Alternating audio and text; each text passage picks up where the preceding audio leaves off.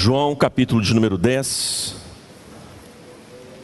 versículos de número 22 a 42. Nós já expomos os versículos de número 22 a 30, mas a fim de não perdermos toda, todo o sentido que a porção deste texto desenvolve, nós vamos ler mais uma vez toda a passagem e hoje, particularmente, vamos meditar do versículo de número 31 a 42.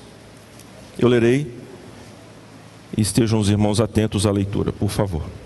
Assim diz o Espírito de Cristo. Celebrava-se a festa da dedicação em Jerusalém. Era inverno e Jesus estava no templo, caminhando pelo pórtico de Salomão.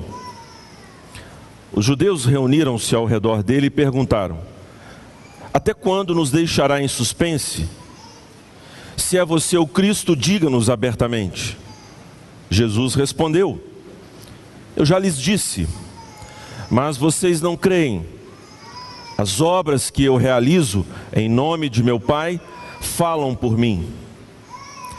Mas vocês não creem porque não são minhas ovelhas. As minhas ovelhas ouvem a minha voz. Eu as conheço e elas me seguem.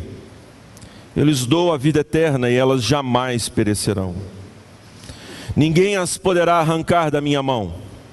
Meu Pai que as deu para mim é maior do que todos, ninguém as pode arrancar da mão de meu Pai.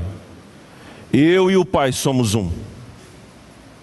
Novamente os judeus pegaram pedras para apedrejá-lo.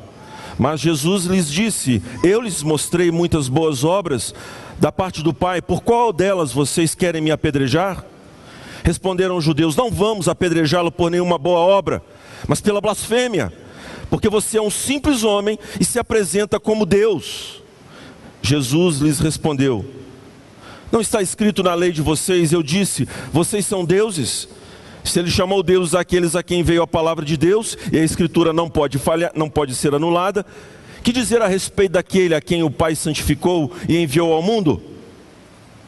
Então, por que vocês me acusam de blasfêmia? Porque eu disse, sou filho de Deus?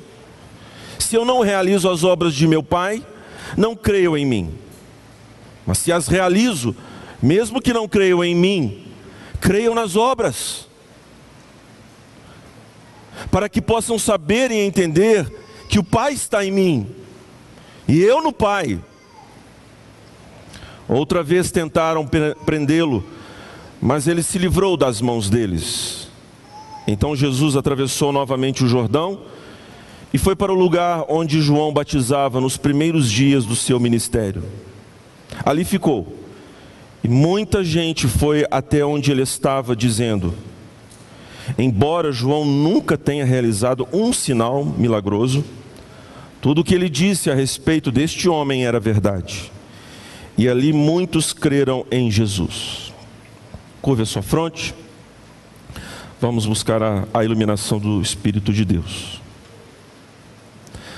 Senhor amantíssimo, Deus Todo-Poderoso, Criador dos céus e da terra, mais uma vez, neste dia maravilhoso, nos dirigimos a Ti, solícitos da Tua ajuda, da assistência do Teu Espírito para compreendermos o texto sagrado.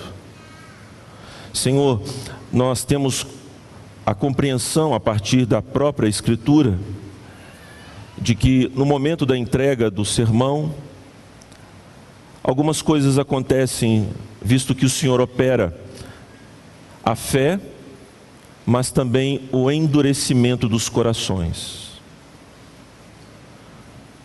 Satanás, ele tem por intento roubar a palavra. E nós te pedimos, ó Deus, de que aqueles que aqui estão expostos à mensagem da tua palavra, o Senhor lhes dê oportunidade para arrependimento profundo, transformação genuína, e que a tua palavra se nos vá adiante e ela opere em nós de modo sublime, para que façamos o que é do teu querer e não o nosso querer. Livra-nos, ó Deus, de uma atitude leviana quanto à mensagem da tua palavra, que, a, que almejemos de fato, sermos lavados, purificados pelas Escrituras. Perdoa-nos, ó Deus, a nossa displicência, a resistência que oferecemos a Ti e ao Teu Espírito, por conta da nossa letargia, da torpeza que vai dentro de nós, infelizmente.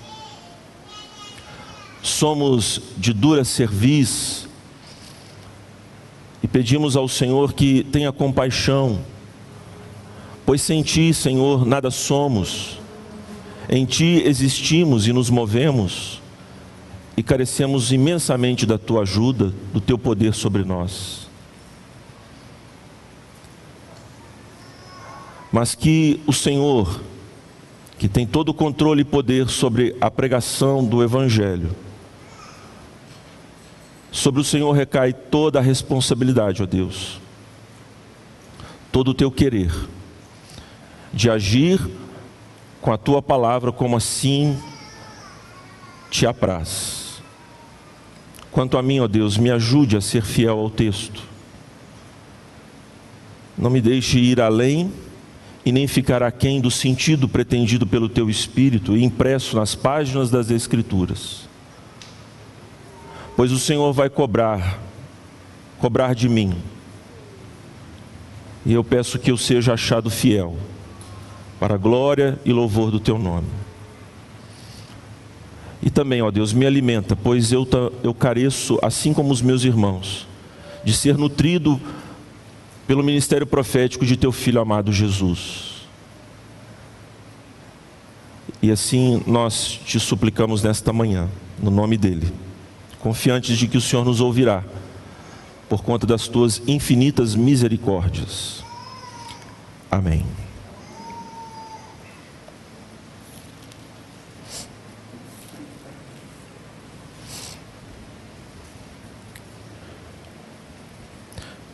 Irmãos, nós estamos diante de um texto que fala a respeito de mais uma, um entreveiro entre o Senhor Jesus Cristo e os seus oponentes. Mais um momento tenso, difícil. Nós podemos perceber que a partir do capítulo de número 7 do Evangelho de João, há uma, um, um movimento crescente de oposição ao Senhor Jesus Cristo de fato, o Senhor está em busca das suas ovelhas, ele as conhece e elas, por conta disso, o conhecem também. E elas o seguem. Mas há um grupo, mesmo que pertencendo ao povo da aliança, que cada vez mais se torna rebelde contra o Senhor Jesus Cristo. Como vimos na semana em que preguei a primeira parte desta, deste texto, o Senhor Jesus está em Jerusalém, no pórtico de Salomão, nesta festa, a Hanukkah, a festa da dedicação, uma festa alegre nos idos de dezembro, em que os judeus comemoravam a libertação promovida por Judas Macabeus e seus familiares contra a opressão do império dos Seleucidas. A libertação da nação através de um ato poderoso de Deus, usando a guerrilha dos judeus naquela ocasião. E ali está diante deles o libertador verdadeiro, o Deus manifesto verdadeiramente, contrário a Antíoco Epifânio, como vimos, o Deus manifesto, o Deus dos Seleucidas, aquela nação que, é, antes da vinda do Senhor Jesus Cristo, oprimia o povo de Deus por ocasião dessa rededicação do templo, na retomada do templo. E eles perguntam, eles querem saber se Jesus é de fato o Cristo. E culpam o Senhor Jesus por não dizer claramente.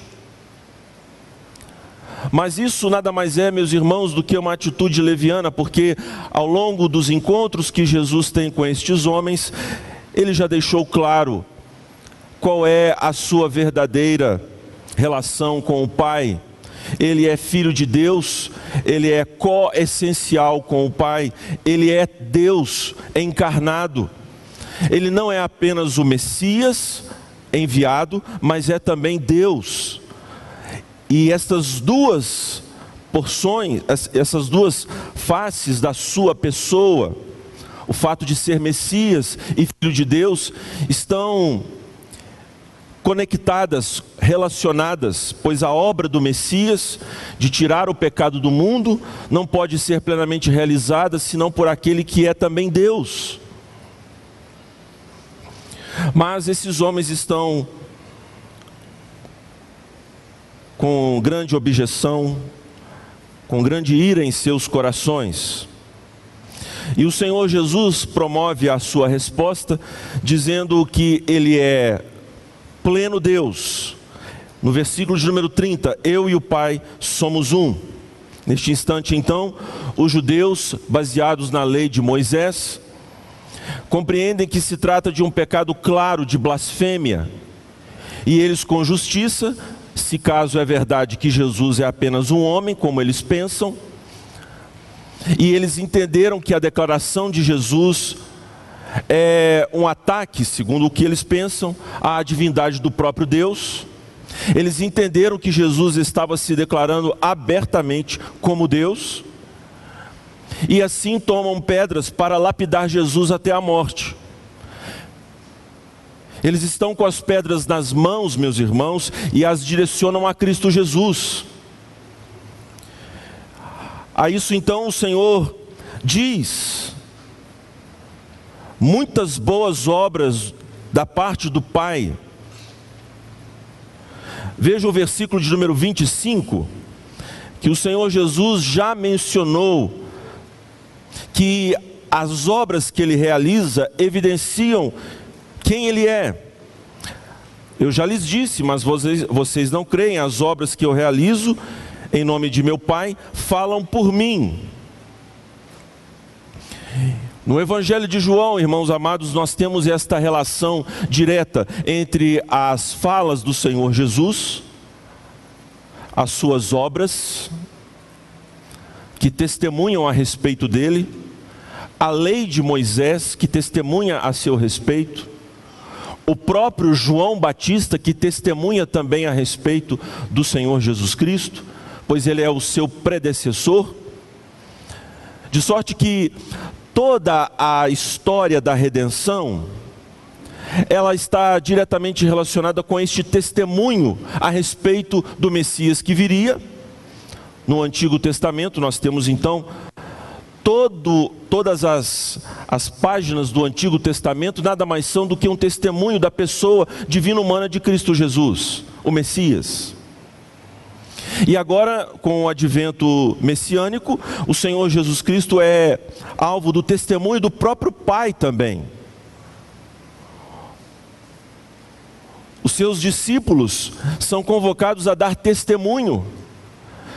Não que a capacidade de argumentação do testemunho possa convencer as pessoas, não se trata disto é Deus mesmo que abre os olhos daqueles que são os seus eleitos. Assim como João já dissera no prólogo do, deste evangelho, que o Senhor Jesus veio para os seus, mas os seus não o receberam. Mas a todos quantos o receberam, deu-lhes o poder de serem feitos filhos de Deus. E a narrativa, meus irmãos, mostra isso de forma muito clara. As pessoas creem pelo testemunho, pelas evidências, pela palavra de Cristo, a partir da ação soberana de Deus que desvenda os seus olhos espirituais para divisarem não apenas um homem, mas o próprio Deus encarnado. É disso que se trata, afinal de contas, a obra que Jesus veio realizar. Ele já se declarou como bom pastor, ele é aquela figura do pastor e do rei. Ele é o perfeito rei porque é o bom pastor, e ele é o bom pastor porque reina. As suas obras e tudo que dissemos anteriormente testemunham, falam flagrantemente falam poderosamente.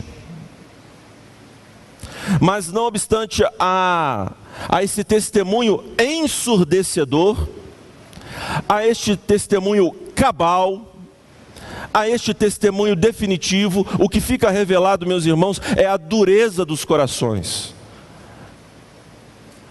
A inquirição desses homens sai direto do seu coração empedernido, duro, de inveja da pessoa de Jesus. O Senhor então argumenta a respeito destas obras, a respeito da sua pessoa, como sendo o enviado de Deus. Veja o versículo de número 36. Que dizer a respeito daquele a quem o Pai santificou e enviou ao mundo? O Senhor Jesus mais uma vez evoca o testemunho das Escrituras. O Senhor Jesus é o separado de Deus, o santificado. Nós vamos explicar isso mais pormenorizadamente para os irmãos. O Senhor Jesus é o santificado, irmãos, por conta das obras que ele realiza. Este é o nosso primeiro ponto a ser enfatizado, de acordo com o nosso texto aqui. O que o Senhor Jesus quer mostrar para estes homens é que a sua pessoa foi enviada por Deus e as obras deixam claro este fato de que ele é o santificado, o enviado. Ele é alguém separado para esta obra. E a obra que ele realiza e todas as demais obras são provenientes desta relação que ele tem com o Pai. Ele é coessencial, ele participa da natureza de Deus, a natureza divina, e portanto faz as obras do Pai. Vamos, por gentileza, irmãos, retornar aqui a um texto muito importante para elucidar este que agora nós estamos estudando. Capítulo 5 do Evangelho de João.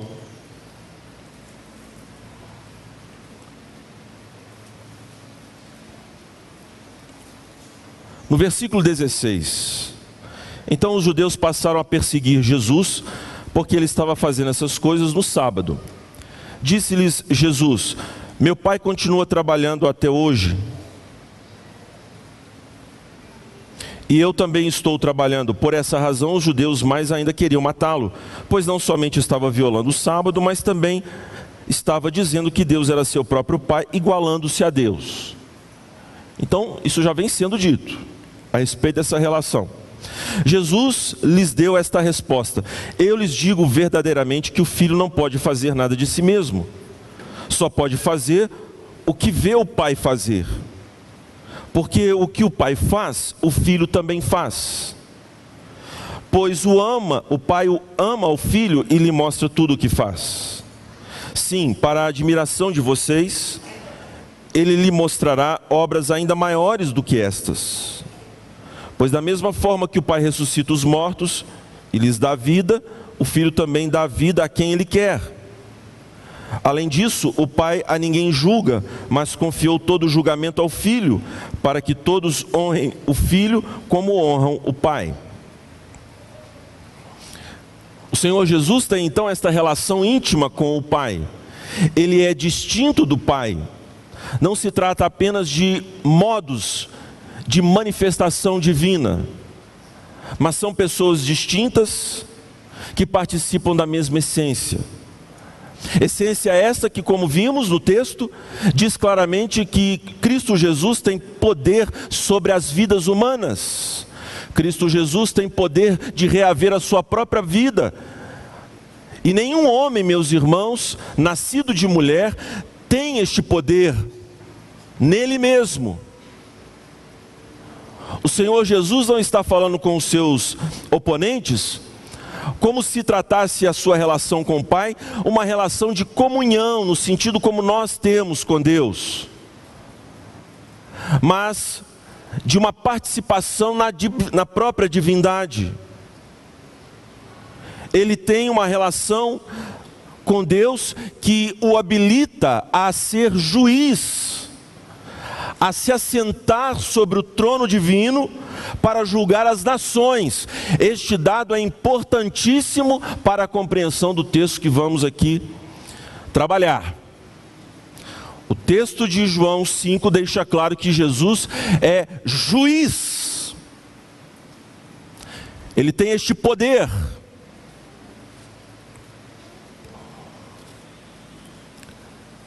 E então, as suas obras, obra de dar a sua vida em favor das ovelhas, de resgatar outras vidas e reaver a sua própria vida, a fim de que a sua própria ressurreição seja para estas vidas um benefício poderosíssimo, garantindo uma eternidade com o próprio Deus.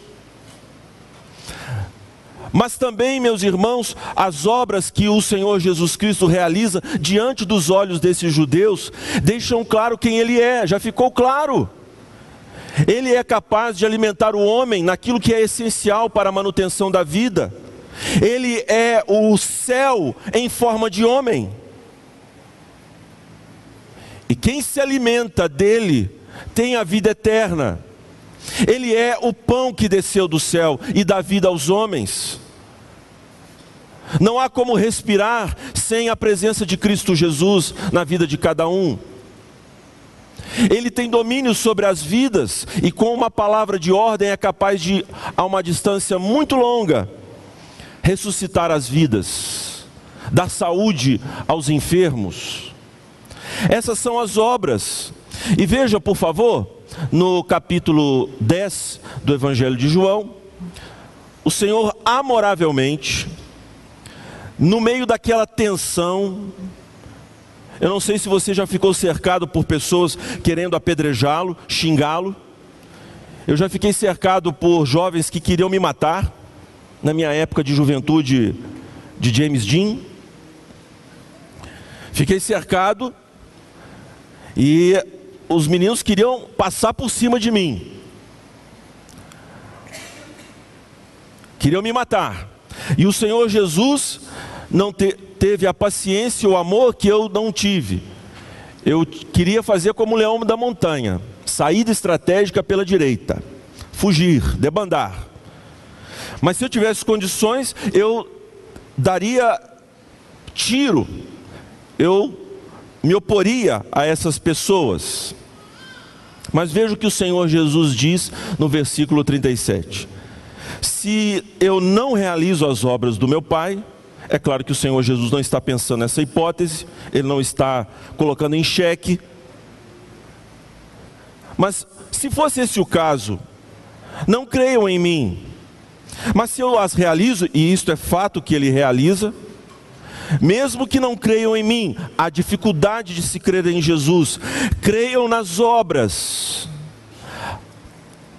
as obras de Jesus, meus irmãos, dizem respeito não apenas àqueles que estão aqui questionando a sua pessoa, mas a todos nós que estamos aqui hoje.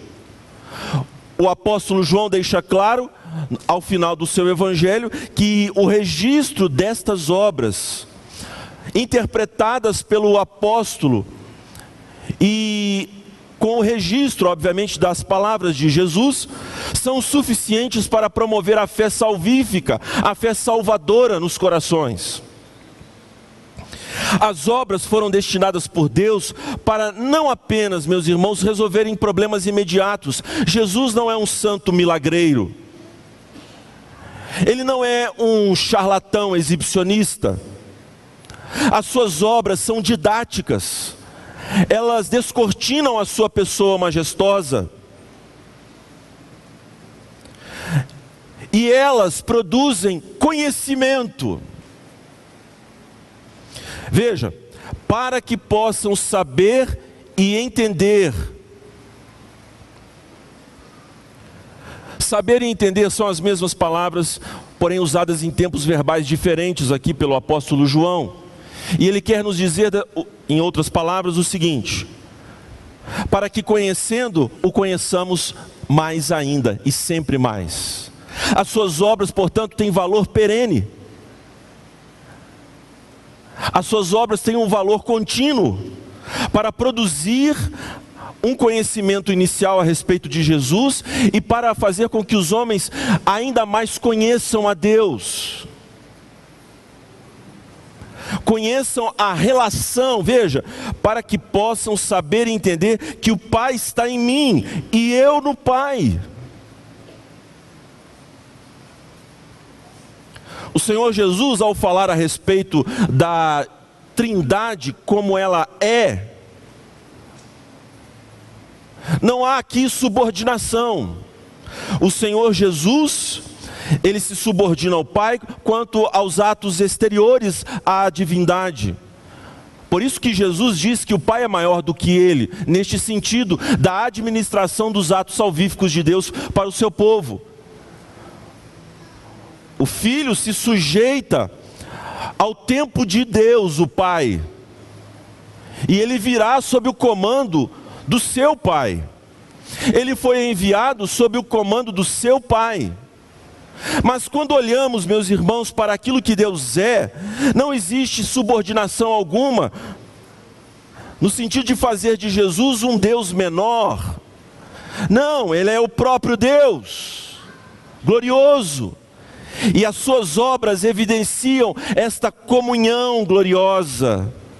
O Pai está em mim, eu no Pai.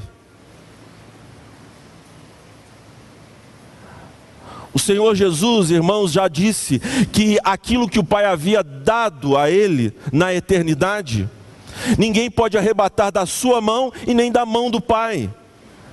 De modo que a mão salvífica de Deus é a mão de Jesus. Deus idealizou a pintura e Cristo Jesus a executa perfeitamente, tal qual está na mente do Pai. E o Espírito Santo faz resplandecer de beleza esta pintura da obra da salvação.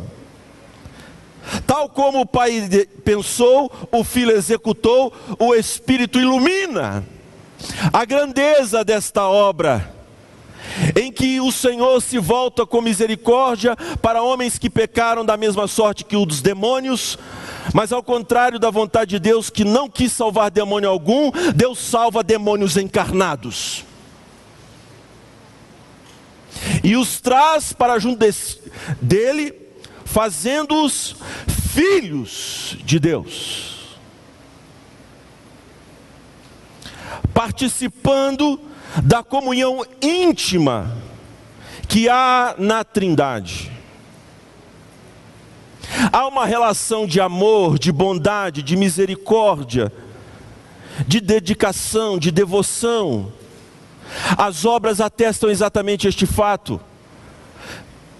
Se o Pai deu vista aos cegos,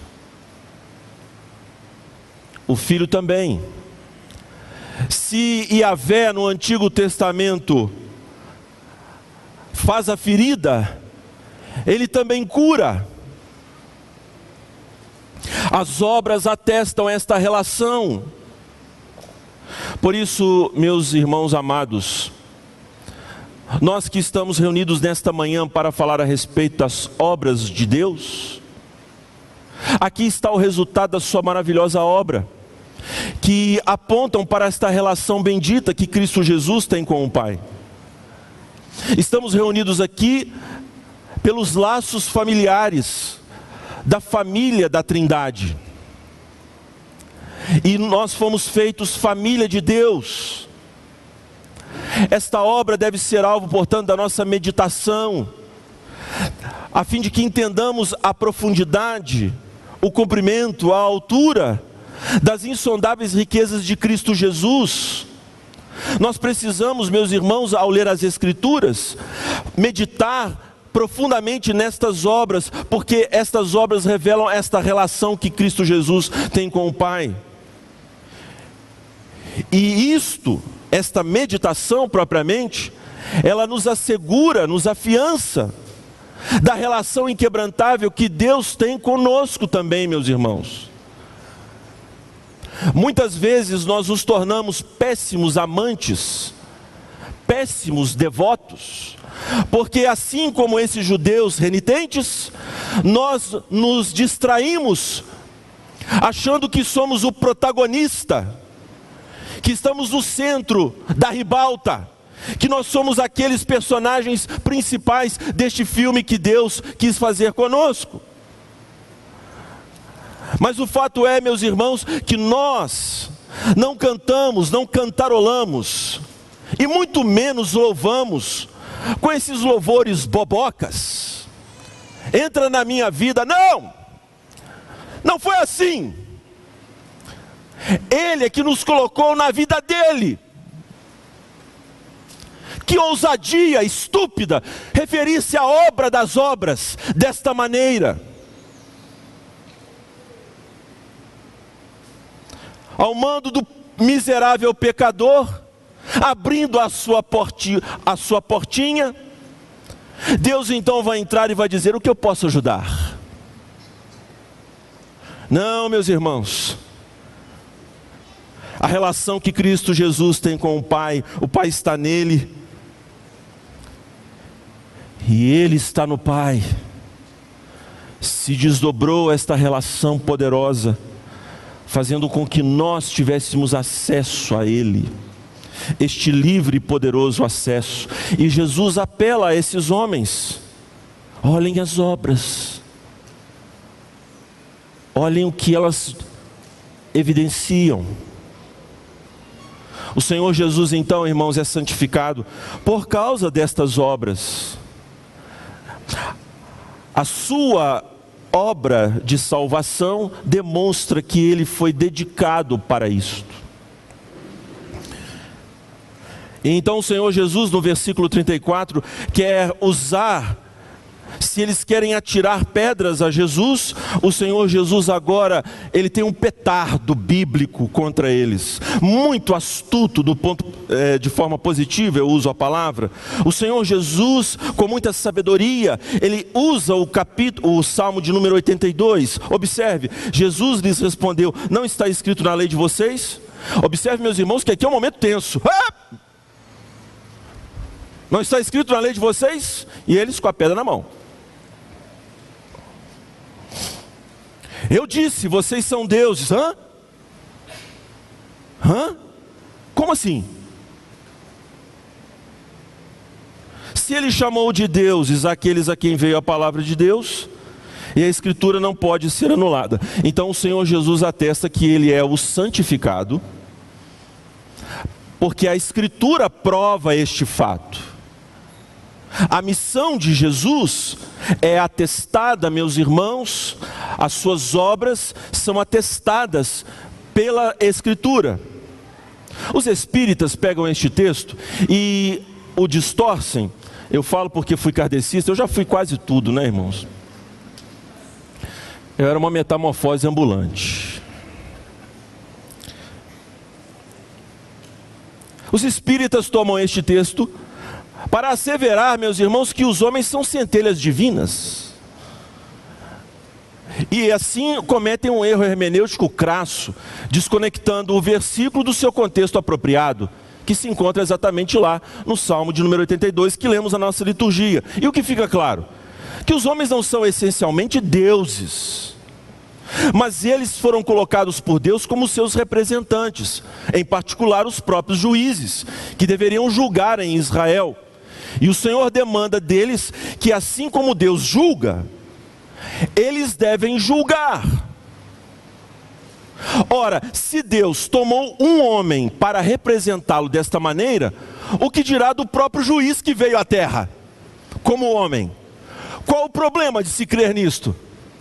O Senhor Jesus diz: qual o problema de entender que eu sou ao mesmo tempo homem e filho de Deus?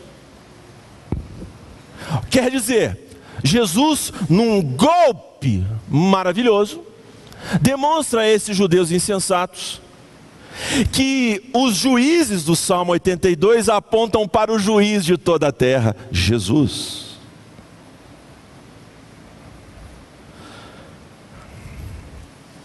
Não sei como é que eles não apedrejaram o Senhor. Não, eu sei, não é? Nós todos sabemos. Ainda não era chegada a hora do redentor. Com base nisso, então, no versículo de número 36, o Senhor Jesus chega ao âmago do seu argumento, que começou de fato com as Escrituras. E ele declara a respeito da missão dada pelo Pai. Ele é o santificado pelas obras que realiza, ele é o santificado pela escritura que o atesta, e ele é o santificado porque ele foi comissionado pelo próprio Pai para assim realizar este feito. Que dizer a respeito daquele a quem o Pai santificou, no sentido de separar? Mais uma vez, o Senhor Jesus se refere a este trato, este pacto celebrado na eternidade o pacto da graça, em que o Senhor Jesus se apresenta como o legítimo representante da raça caída de Adão. Ele já dissera, ele já mencionara a respeito desse, desse pacto, quando diz no versículo 29: Meu Pai que as deu para mim é maior do que todos. O Senhor Jesus então foi separado você se lembra daquela pergunta maravilhosa que o Senhor Deus faz ao profeta Isaías, depois de Isaías contemplá-lo no templo, contemplar a santidade do Senhor? O Senhor Jesus faz a pergunta que ecoou poderosamente nos ouvidos de Isaías: Quem há de ir por nós? Quem há de ir por nós? Uma alusão à pluralidade da divindade, certamente. Isaías diz: Eis-me aqui, envia-me a mim. O escritor aos Hebreus, meus irmãos, mostra esta disposição gloriosa de Cristo Jesus, se prontificando a vir morrer por nós, a se fazer um conosco. Irmãos, veja, é uma deliberação. Jesus não poderia fazer nada senão aquilo que o próprio Pai deseja.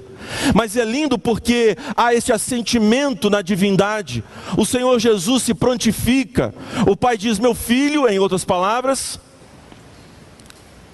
eu tenho aqui os nomes dos miseráveis, daqueles que me odeiam, daqueles que são os meus inimigos e você, como sumo sacerdote da confissão deles, deverá levar cravado em seu peito, como os sacerdotes de Israel, o nome de cada um deles. E o Senhor Jesus diz: Eu irei. Eu irei.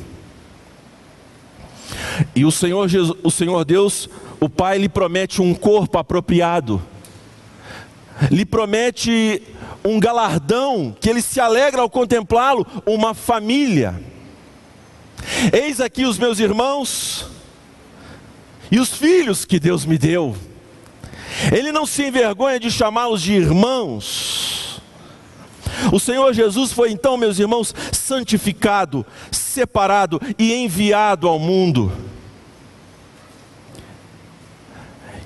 Ele é de fato aquele que veio em nome do Pai para buscar redimir aos que estão aqui, meus irmãos, neste mundo miserável, quebrado, estilhaçado, e operar nesses corações empedernidos a regeneração a partir da obra salvífica de Cristo na cruz, a sua ressurreição, e levá-los, meus irmãos, a experimentar uma eternidade com Deus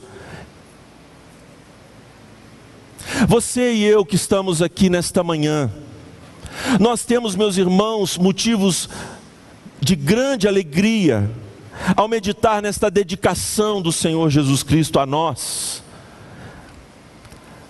Ainda que em segundo plano, pois ele se dedicou antes de tudo ao próprio Pai. Mas ele, lá na oração sacerdotal, no capítulo 17, vai dizer que por nós ele se santifica a si mesmo ele tem este prazer, meus irmãos, de lembrar de, do nome de cada um quando ele foi ao Calvário. Irmãos, é este amor pessoal que derrubou o apóstolo Paulo, ele me amou e se entregou por mim, Há uma conexão individual com a cruz, ainda que todo mundo desaparecesse, meus irmãos, e só restasse eu e o Calvário. É assim que a cruz se dirige a cada um dos que estão aqui nesta manhã. Não é apenas a vergonha pública do Filho de Deus que se desnudou no Calvário, mas é a expiação dos pecados. Por isso, essa cruz tem para mim atrativo sem fim. Por isso, ela atrai. Por isso nós queremos participar não apenas do deleite da comunhão, mas do sofrimento também. E desde o dia que fomos convertidos por Deus a Ele, nós entendemos o quanto importa sofrer por este nome, o quanto é maravilhoso não apenas crer, mas sofrer também. O quanto é maravilhoso, meus irmãos, nós nos apresentarmos como filhos de Deus amados, obedientes, porque foi assim que Cristo Jesus se apresentou ao Pai. E nós queremos nos dedicar ao Senhor também, nos consagrarmos a Ele, nos dedicarmos à obra que Ele nos comissionou, nos vocacionou, de proclamar o Seu santo nome, meus irmãos, anunciando esta boa obra da parte do Pai, do Filho e do Espírito Santo. Se caso nós não temos esse prazer, é muito provável, irmãos, que nós estamos desprezando, assim como esses judeus, o testemunho dado pelas obras, pela Escritura e pela própria palavra de Cristo, dizendo de onde ele veio e o que ele veio fazer. No versículo 40, há como que uma conclusão. Irmãos, é interessante porque a gente consulta alguns comentaristas e não vi nenhum comentarista dos que eu consultei a conectar este final, a conclusão aqui de João, com o que vem sendo tratado até então. Mas veja só, eu aqui é, precisei trabalhar no texto para poder dar aquilo que eu entendo, meus irmãos, humildemente, ser o sentido correto desta porção. Não se trata apenas de uma conclusão lacônica, desconectada daquilo que João vem falando aqui. Observe. Então Jesus atravessou novamente o Jordão e foi para o lugar onde João batizava nos primeiros dias do seu ministério. O Senhor Jesus está numa determinada região de Jerusalém, no templo, e vai para as barrancas do Jordão, onde João Batista estava batizando. E a reação das pessoas que o veem lá é justamente o contrário daquela que aqui os seus oponentes lhe oferecem. O Senhor Jesus é bem recebido. Quando diz que muitos ali creram, não está se referindo propriamente a uma crença salvífica, mas é certo que alguns provavelmente assim creram, creram para a sua salvação. E veja a ironia aqui de João. Ali ficou e muita gente foi até onde ele estava, dizendo: Assim como os judeus foram até Jesus para perguntar se ele era de fato o Messias, e queriam então apedrejá-lo diante da sua resposta, quando ele diz da sua relação com o Pai, agora essas pessoas vão até Cristo Jesus, e elas foram levadas, meus irmãos, impulsionadas a assim fazê-lo por conta do testemunho, do testemunho de João.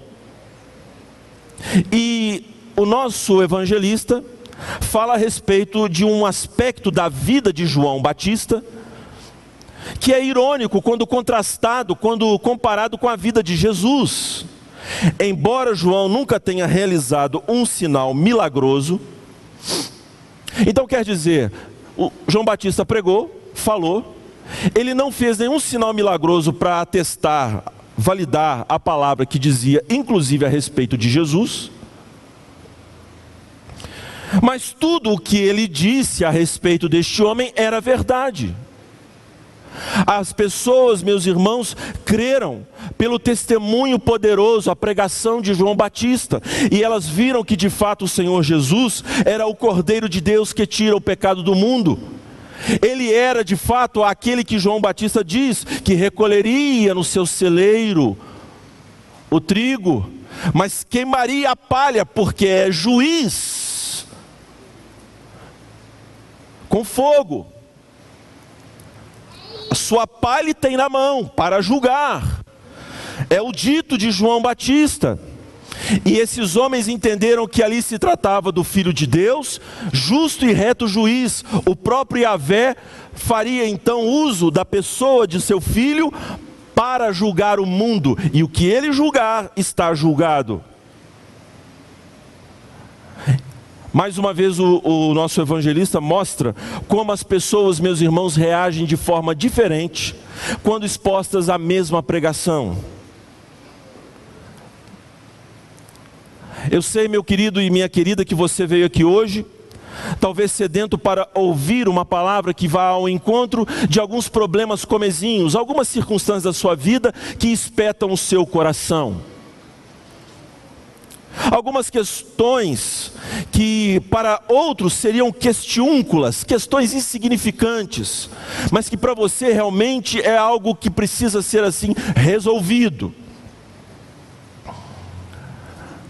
Talvez alguns dos irmãos que estão aqui vieram porque querem resolver problemas gravíssimos, seríssimos, que lhes tiram o sono. Mas a palavra de Deus para nós esta manhã é que quando contemplamos a Jesus como este justo juiz, devemos então, como ele, julgar, devemos, como ele, agir crer na sua obra, crer na sua, na sua obra como o enviado de Deus, o santificado de Deus, e os nossos olhos espirituais, meus irmãos, serão abertos. E nós vamos entender qual é a proporção dos nossos dilemas em relação a este Deus grandioso que o Senhor nos apresenta nesta manhã. Nós superdimensionamos as nossas lutas, as nossas questões, e assim como esses judeus, Afinal, o Senhor é o Cristo ou não é? Afinal, o Senhor vai resolver esse problema para mim ou não vai? Mas irmãos, a resposta de Jesus tem a ver com Ele mesmo, obviamente.